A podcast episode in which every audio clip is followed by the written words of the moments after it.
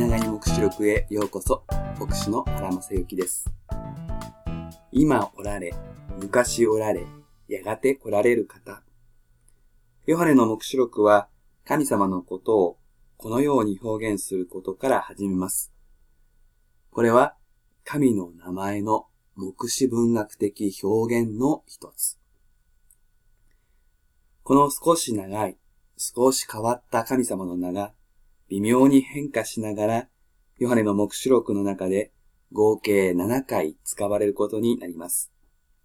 7つの教会に当てられた手紙に7度使われる神様の名前。これは偶然ではありません。ヨハネが入念に仕組んだことです。すべてのことがこの方の導きのもとにあることを伝え、印象づけるためです。今回はその最初の登場箇所を注意深く学びます。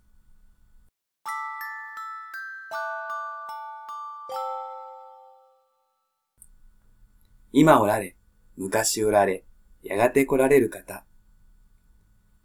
ギリシャ語の言語で読むと、今とか、昔とか、やがてという言葉はありません。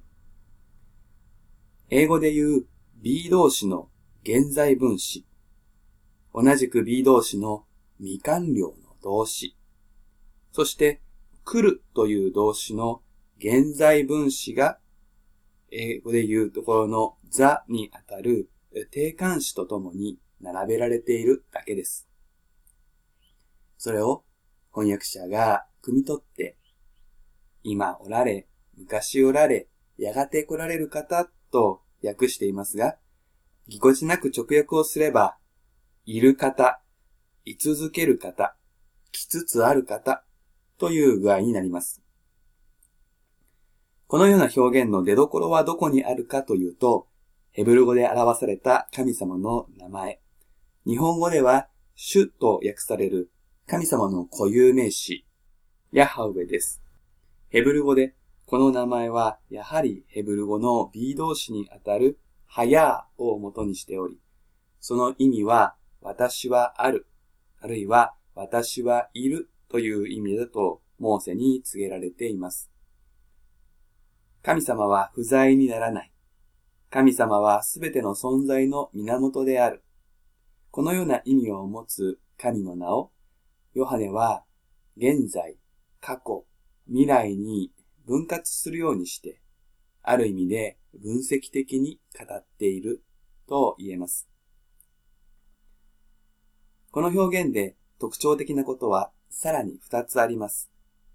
ヨハネは、今おられ、昔おられ、やがて来られる方と言いました。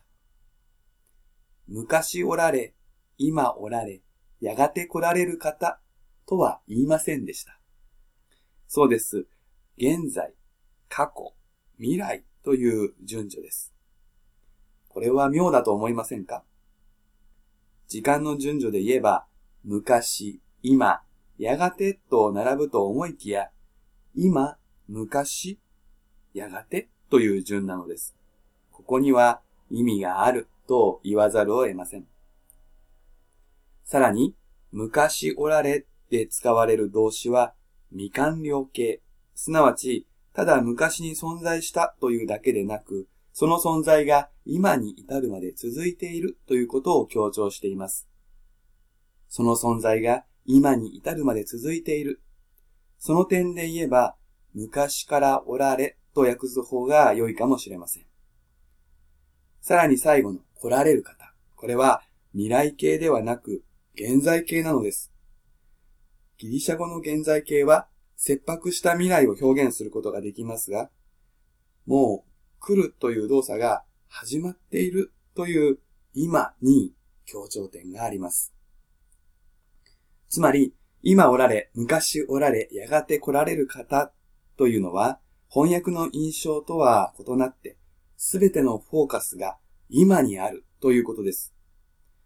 神様は過去や未来におられるのではなく、今という時におられるということ。その方は昔旧約聖書の時代から今日まで変わることなくおられる方であること。そして、ただいるというだけでなく、今という時にすでに行動を開始している方であるということです。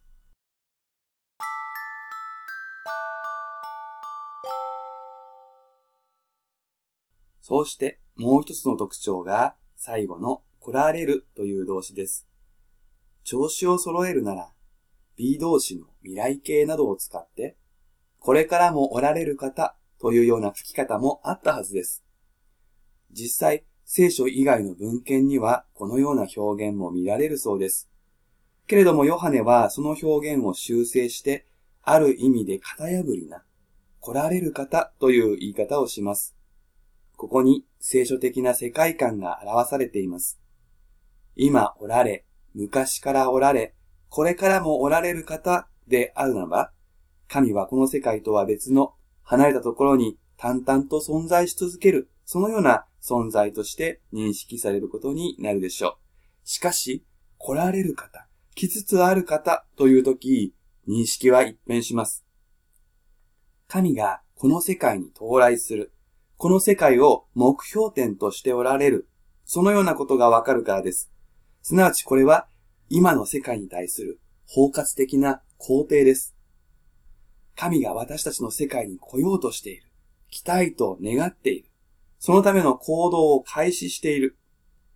もちろんこの世界を破壊して天に戻るということではありません。この世界をゴールにしているのです。この方向性が聖書の独自性だと言ってもいいでしょう。神の世界、宇宙の外側、異次元へと人を招き救い出す。これが宗教一般の方向性ですが、聖書はそうではなくて、私たちの世界、この知恵と神ご自身が下ってきて共に住む。これが聖書の世界観、未来像である。このことがこの神の名からもわかるのです。そして、目視録のストーリーは、この方向性を持って進み、私たちにこの方向性を持って生きるように、このようなものの見方をして未来に備えるようにと招きます。言い換えれば、来つつある、来るための行動が始まっているとは具体的にどういうことなのかこれを語るのが目視録だということができます。神様は私たちのこの世界に来られようとしている。そのことを知るとき、私たちの日常の営み、歩みに変化が生まれることでしょう。この世界を出て、ただ神様の前で神様に会うということであれば、私のありさま、私の生き様だけが問題でしょうけれども、この世界に神様が来て、そこで会うのだとすれば、私のありさまだけではなく、その周りにまで注意を向けなくてはなりません。今おられ、昔おられ、やがて来られる方。このお方から私たちは今、ここで恵みを受けることができます。